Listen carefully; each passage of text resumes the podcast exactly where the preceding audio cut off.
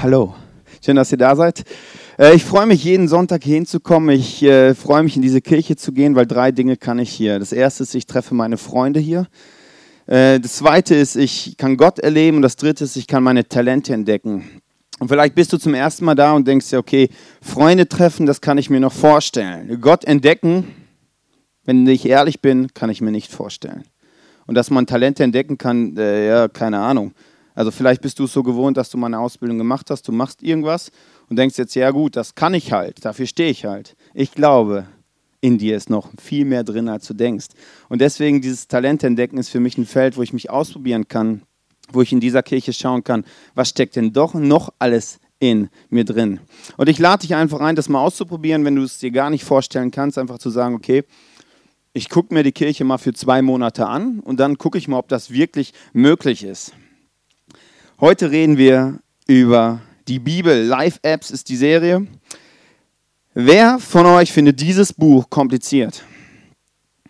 Also wer liest das Buch und findet es kompliziert? Also jetzt mal ehrlich.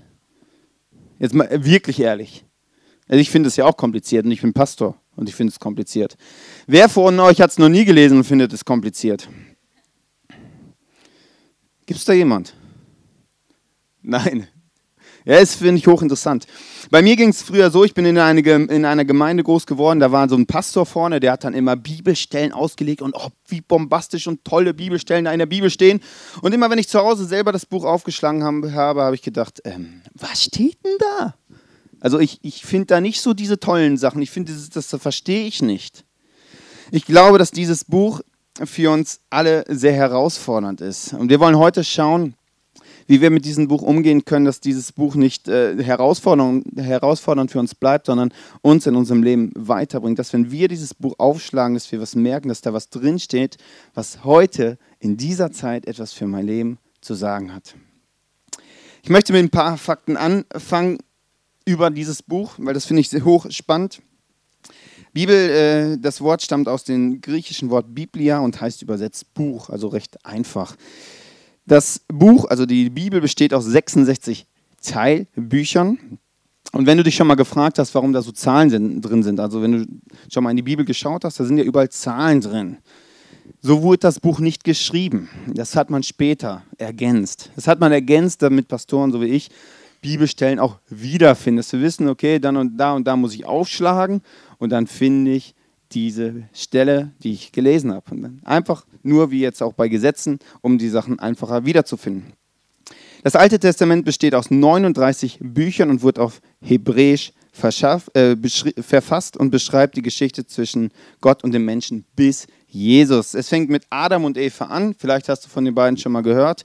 Es geht über die Geschichte, die Gott mit seinem Volk Israel geschrieben hat und endet mit den Briefen der oder mit den Geschichten der Propheten.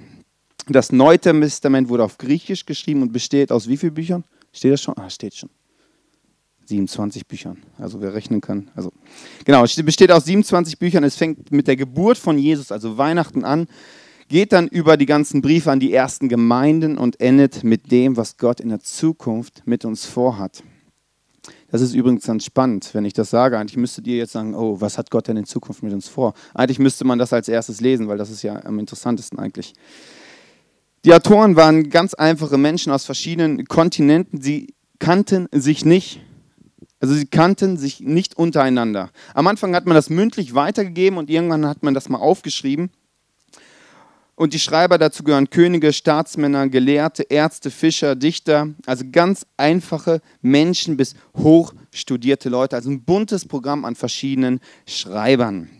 Ich möchte dir ein kurzes Beispiel machen, wenn ich zum Beispiel sage 5. Mose 4, Vers 2, dann meine ich damit das fünfte Buch von Mose. Mose war ein Mann, der, der, der das Volk von Gott aus einer Sklaverei mal, äh, befreit hat. Vielleicht hast du davon mal was gehört, von, äh, von dem äh, Volk, das durch das Wasser geht, was sich dann geteilt hat. Das ist eine der zentralsten Geschichten in diesem Teil. Und dieser Typ hat fünf Bücher geschrieben und das ist ein Buch davon, oder das ist das letzte Buch davon, im vierten Kapitel, im zweiten Vers, im zweiten Satz steht, fügt meinen Worten nichts hinzu und lasst nichts davon weg. Die Bibel ist ein Bestseller über tausende von Jahren und immer, mehr, immer wieder haben Menschen versucht, dieses Buch auszurotten oder Dinge einfach wegzulassen, aber es ist nie gelungen. Stattdessen verbreitet sich das Buch immer weiter und weiter und weiter. Und mittlerweile sind sie dabei, in, für die Buschdörfer irgendwo in Afrika auch die Bibel schon zu übersetzen. Also soweit ist es schon gekommen. Also diese Bibel gibt es in mehr als hunderten von Sprachen. Und der Wahrheitsgehalt der Bibel, liegt aktuell bei 100 Prozent. Rein geschichtlich. Also es ist jetzt nicht so, weil ich Christ bin, sage ich das so, sondern ist einfach Fakt. Die Bibel redet von 3268 prophetischen Vorhersagen, also Dinge, die meiner Zukunft passieren sollen, wo jemand was gesagt hat, bald wird das und das passieren.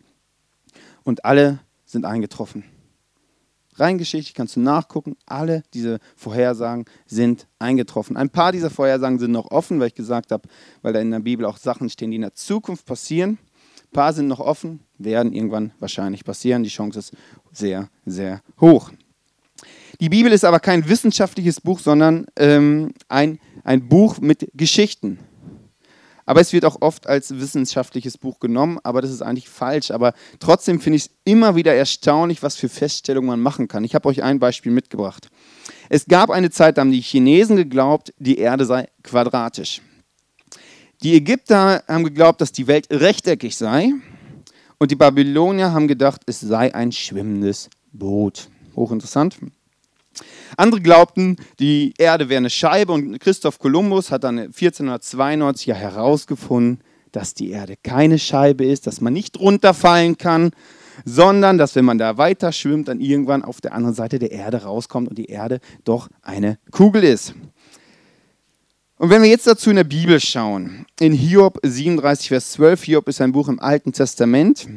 Hiob hat zwischen dem dritten und fünften Jahrhundert vor Christus gelebt.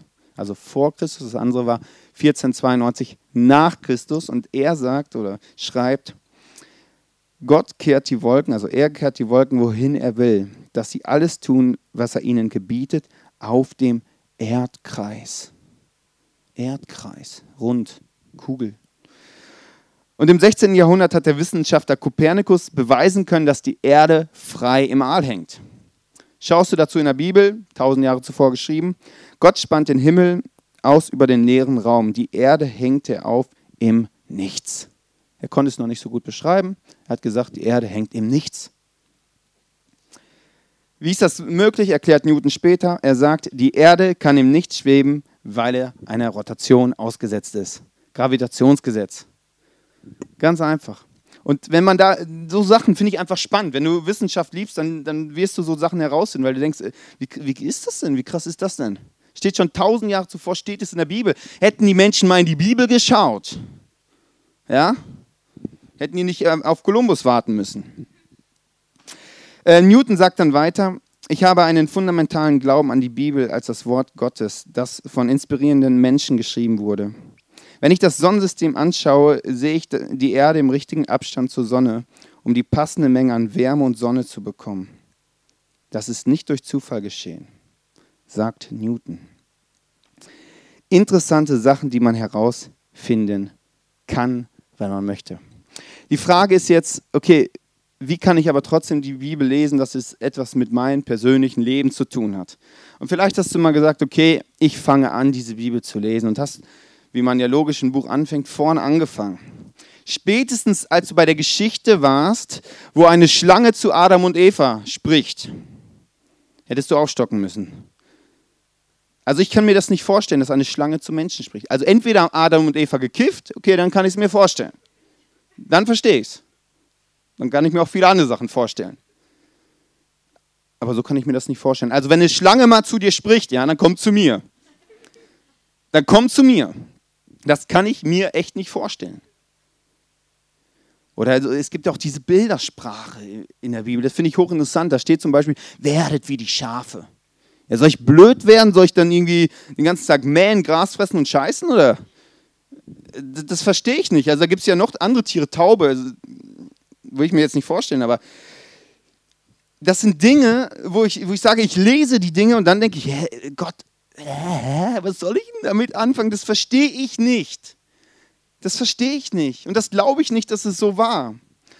Ich möchte kurz ein paar Extreme vorstellen, wie du die Bibel lesen kannst.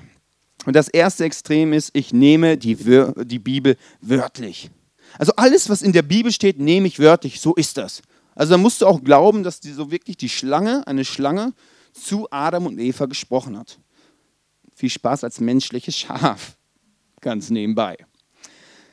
Die Menschen, die sagen, ich nehme dieses Wort, äh, diese Bibel oder wörtlich, nehmen das natürlich nicht überall wörtlich.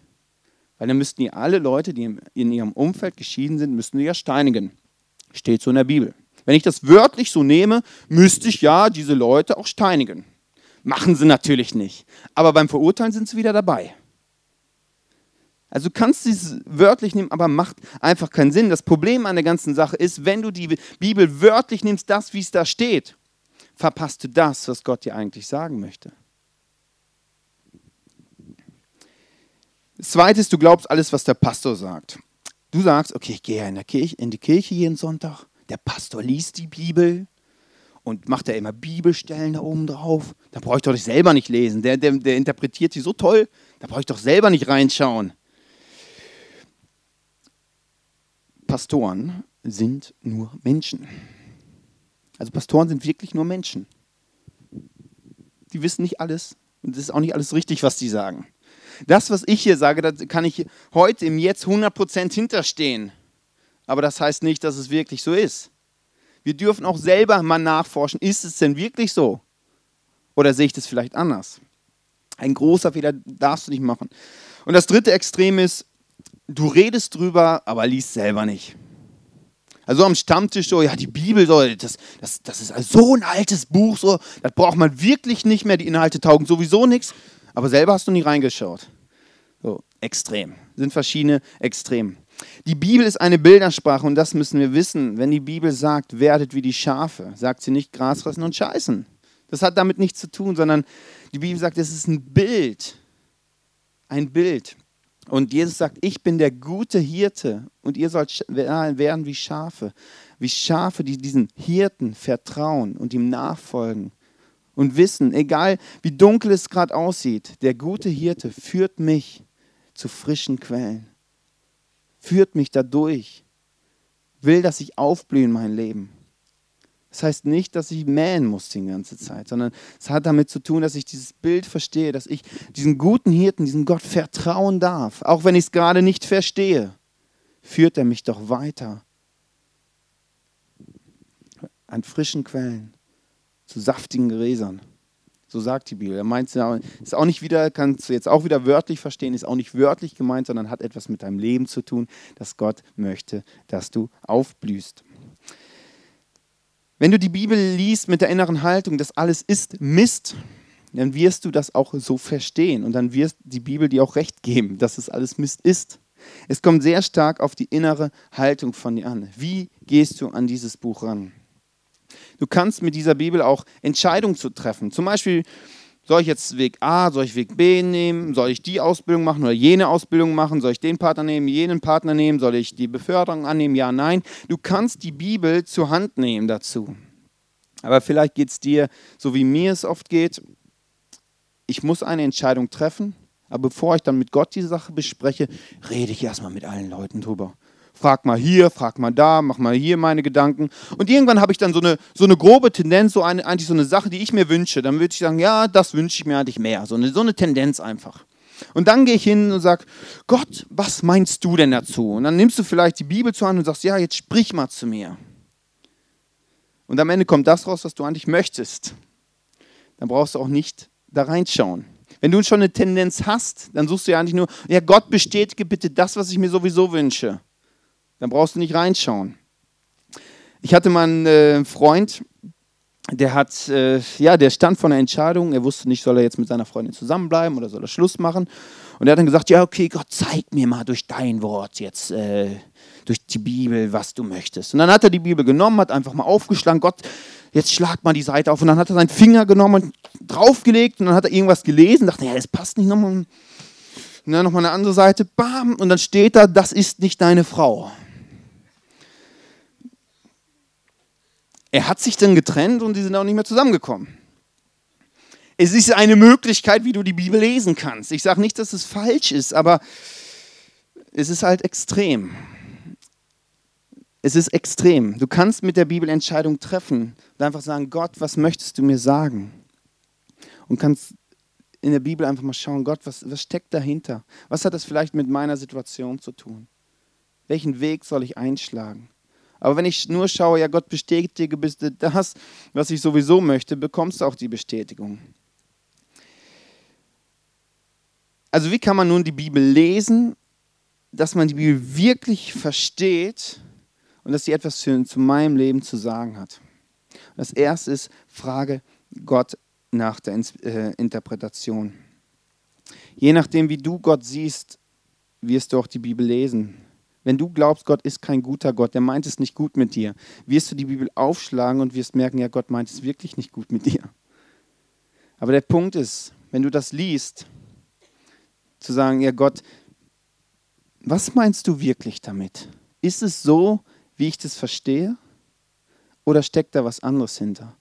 Ist übrigens bei jeder zwischenmenschlichen Kommunikation auch so. Wenn du mit einem Gegenüber sprichst, wo du weißt, okay, oder du denkst, der mag dich nicht, egal was der sagt, wirst du das so interpretieren, dass der andere es nicht gut mit dir meint.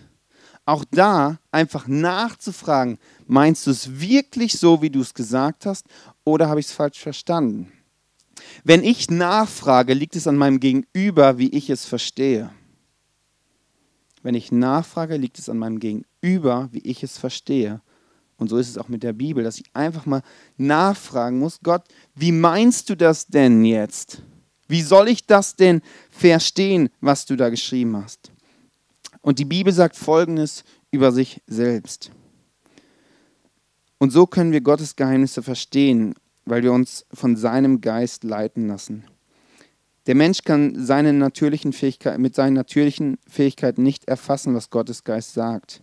Für ihn ist es alles Unsinn, denn Gottes Geheimnisse erschließen sich nur durch Gottes Geist. Vielleicht liest du die Bibel und denkst, das ist doch alles Unsinn.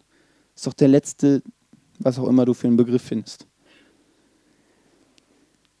Aber dieser Bibelvers sagt aus, mit anderen Worten, du brauchst Gott selbst, um das zu verstehen. Du brauchst Gottes Geist, also ein Teil von Gott, um die Bibel zu verstehen, um das zu begreifen, was hier drin steht. Du kannst es nicht einfach so menschlich lesen, dann ist es für dich Unsinn. Du brauchst Gott selbst, um dies zu verstehen. Und die Autoren dieses Buches gehen davon aus, dass du nicht Buchstabe für Buchstabe liest und okay, was heißt das jetzt? Okay, ja, verstanden sondern dass du Gott fragst, Gott, was meinst du mit dem, was da drin steht? Was hat es für mein Leben zu sagen? Und David drückt es mal in den Psalmen so aus. Psalmen sind eine Liedsammlung von diesem David. Herr, ich bin dein Diener. Gib mir alles, was ich brauche, nur so kann ich leben und dein Wort befolgen. Er sagt, Gott, was heißt es für mich? Gott, was heißt es, was da steht? David hatte noch nicht die Bibel, wie wir die jetzt haben, er hatte die fünf Bücher Mose. Aber es reicht schon. Und er hat gesagt, ich möchte wissen, was meinst du damit? Was heißt das? Ich glaube, die ganzen biblischen Geschichten, egal wie alt die sind, ich glaube, das sind die Urgeschichten, das sind Beispiele für Dinge, die wir auch heute erleben. Und er sagt, ich möchte es verstehen, ich brauche das für mein Leben. Wenn ich das nicht verstehe, werde ich in meinem Leben keine hohe Qualität haben. Ich brauche das, ich, ich will das wissen und das drückt ähm, David in diesem Psalm aus. Er braucht es für ein erfolgreiches Leben. Er will es wissen. Und ich glaube, wenn wir so die Bibel lesen und sagen, ey Gott, was steht da drin? Was heißt es für mich? Ich glaube, dann erschließen sich neue Dinge für unser Leben, für dein Leben ganz konkret. Der zweite Punkt ist, dass wir Bibelstellen im Kontext lesen müssen. Wenn ich Bibelstellen einfach aus dem Kontext reiße, dann, dann suche ich die Bestätigung, die ich, eigentlich, die ich mir eigentlich wünsche. Dann suche ich nicht, Gott, was möchtest du mir damit sagen? Im Kontext lesen heißt, was steht vorher, was steht nachher, was ist der historische Kontext der Geschichte. Das ist wichtig. Das ist wirklich wichtig, weil sonst müssten wir alle Kopf oder die Frauen Kopftücher tragen und hätten hier in der Kirche nichts zu sagen der historische Background, den zu verstehen, ist wirklich sehr entscheidend. Da zu gucken, was heißt es konkret für mich? Was heißt das für mich? Die ganzen Regeln oder Gesetze, wenn ich die aus dem Kontext reiße, dann sage ich, ja, Gott will ja wirklich nichts mit mir zu tun haben. Gott möchte ja mein Leben einschränken. So wirst du es verstehen. Aber wenn du den historischen Kontext verstehst, in der Zeit damals wirst du sehen, dass er dich freisetzen möchte. Dass er die Leute von damals freigesetzt hat, nicht eingeschränkt hat. Und das zu verstehen, dafür sind übrigens auch unsere Small Groups da. Unsere Kleingruppen, die sich unter der Woche treffen. Dass man guckt, was heißt es denn, was da steht? Was ist der Background, der historische, vorher, nachher? Um es wirklich zu verstehen und dann zu schauen, okay, was heißt es heute im Hier und Jetzt für mein Leben? Und wenn wir uns da auf die Suche machen, wenn sich Dinge, äh, Dinge herausstellen, die sind sensationell, wirklich. Weil was da in dieser Bibel alles drinsteht, auch zwischenmenschlich, vielleicht kennst du ja einen, kennst du einen Streit zwischen Geschwistern, kennst du vielleicht, ich weiß nicht. Schau in die Bibel, da waren zwei Brüder, die hatten auch, die hatten wirklich einen krassen Streit. Einen richtig krassen Streit. Vielleicht ist es dran, diese Geschichte mal zu lesen. Vielleicht hilft es dir in deiner aktuellen Situation. Weil diese Geschichten, die so alt wie sie klingen, haben eine Relevanz für dein und mein Leben im Heute. Ein Zitat von Moody. Er sagt, die Bibel ist nicht dafür da, unser Wissen zu vergrößern, sondern unser Leben zu verändern. Alle unsere Bemühungen des Bibelstudiums sind letztlich umsonst, wenn wir uns nicht verändern und mehr wie Jesus werden. Er sagt, du kannst die Bibel so oft lesen, wie du willst, nach vorne, nach hinten, links, rechts, ist, was du machen möchtest. Du kannst sie lesen, wie du willst. Wenn es nichts, nichts mit deinem Leben macht, dann brauch, kannst du es auch lassen. Dann kannst du auch zur Seite packen. Es hat etwas mit deinem Leben zu tun. Aber ich darf da nicht einfach Buchstabe für Buchstabe. Die Bibel ist nicht da, um mein Wissen zu vergrößern. Die ist nicht dafür da. Dann brauche ich es einmal lesen und dann, ja, habe ich verstanden. Alles klar. Aber es hat nichts mit deinem Leben zu tun. Und die Bibel hat etwas mit deinem Leben zu tun. Und da muss ich fragen, Gott, was heißt es für mich? Die Frage ist jetzt, woher weißt du, ob das stimmt, was ich sage? Woher weißt du, ob das stimmt, was ich sage? Ich habe eben gesagt, dass, es, dass ich, das eine Kirche ist, wo ich Gott erlebe. Woher weißt du, ob das stimmt, was ich sage? Ob man Gott wirklich erleben kann? Ganz einfach, indem du es ausprobierst. Du musst es ausprobieren. Und das ist übrigens bei allen Sachen so. Woher weißt du, was Liebe ist? Wenn du, gehen wir mal theoretisch davon aus. Du weißt nicht, was Liebe ist. Und ich erzähle dir, was Liebe ist und schwärme davon rum und wie toll das ist und du denkst doch, ich, ich habe einen nicht, also irgendwie habe ich einen Schuss, oder? Du, du, wirst es, du wirst mir nicht glauben. Du wirst mir erst dann glauben, wenn du Liebe wirklich erfährst in deinem Leben. Dann wirst du mir glauben. So ist das bei den Sachen auch so. Wenn ich sage, ich erlebe Gott in meinem Leben und es geht so voran und so toll, dann denkst du, hey, der, der spinnt doch. Ja, das stimmt auch in deiner Sicht. Aber wenn du es ausprobierst, könnte es vielleicht wahr sein. Und mit der Bibel genau das Gleiche. Was ist, wenn das stimmt? Wenn es dein Leben so richtig einen Push gibt, dich nach vorne bringt, du mit der Bibel Entscheidungen treffen kannst. Nicht irgendwelche Entscheidungen, sondern göttliche Entscheidungen für dein Leben. Was ist, wenn dieser Gott dich besser kennt, als du dich selber kennst? Und er weiß, was gut für dich ist. Langfristig gesehen. Vielleicht ist es für dich dran, einfach mal das Buch zu nehmen, einfach mal aufzuschlagen und anzufangen zu lesen. Fang einfach im zweiten Teil der Bibel an, bei dem Dr. Lukas. Der Dr. Lukas hat das sehr sachlich mal aufgeschrieben, das sind die ganzen Geschichten mit Jesus. Ist da ist einfach zu lesen, ist auch einfach zu verstehen. Fang da einfach mal an. Nimm dir mal einen Abschnitt und sag, Jesus, ich will jetzt anfangen, dieses Buch zu lesen. Ich finde es hochkompliziert. Hilf mir, dass ich es verstehe. Und ich möchte, dass du jetzt in mein Leben redest. Durch diese Worte, die da stehen. Dass diese Worte nicht irgendwelche Buchstaben sind, sondern für mich lebendige Worte sind. Die Band wird jetzt nach vorne kommen und gleich einen Song spielen und Du kannst einfach überlegen, was machst du damit? Vielleicht bist du hier zum ersten Mal und sagst, okay, ja, war ja ganz nett hier, aber die Bibel, die bleibt für mich ein Buch, was alt ist. Habe ich keinen Bock drauf. Ist für mich völlig in Ordnung. Völlig. Weil das, der Punkt ist, ich bin verantwortlich für mein Leben und ich möchte das Beste aus meinem Leben holen. Und deswegen brauche ich die Bibel. Was du mit deinem Leben machst, ist deine Verantwortung. Ich kann es dir nur wünschen, dass du es machst. Was du im Endeffekt machst, ist deine Entscheidung.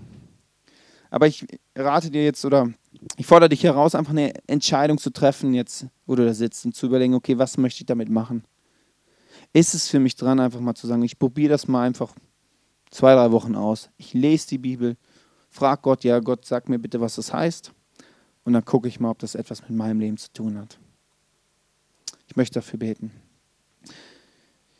Gott, ich danke dir für die Bibel. Ich danke dir, dass du uns dieses Buch gegeben hast, um uns wirklich in unserem Leben freizusetzen.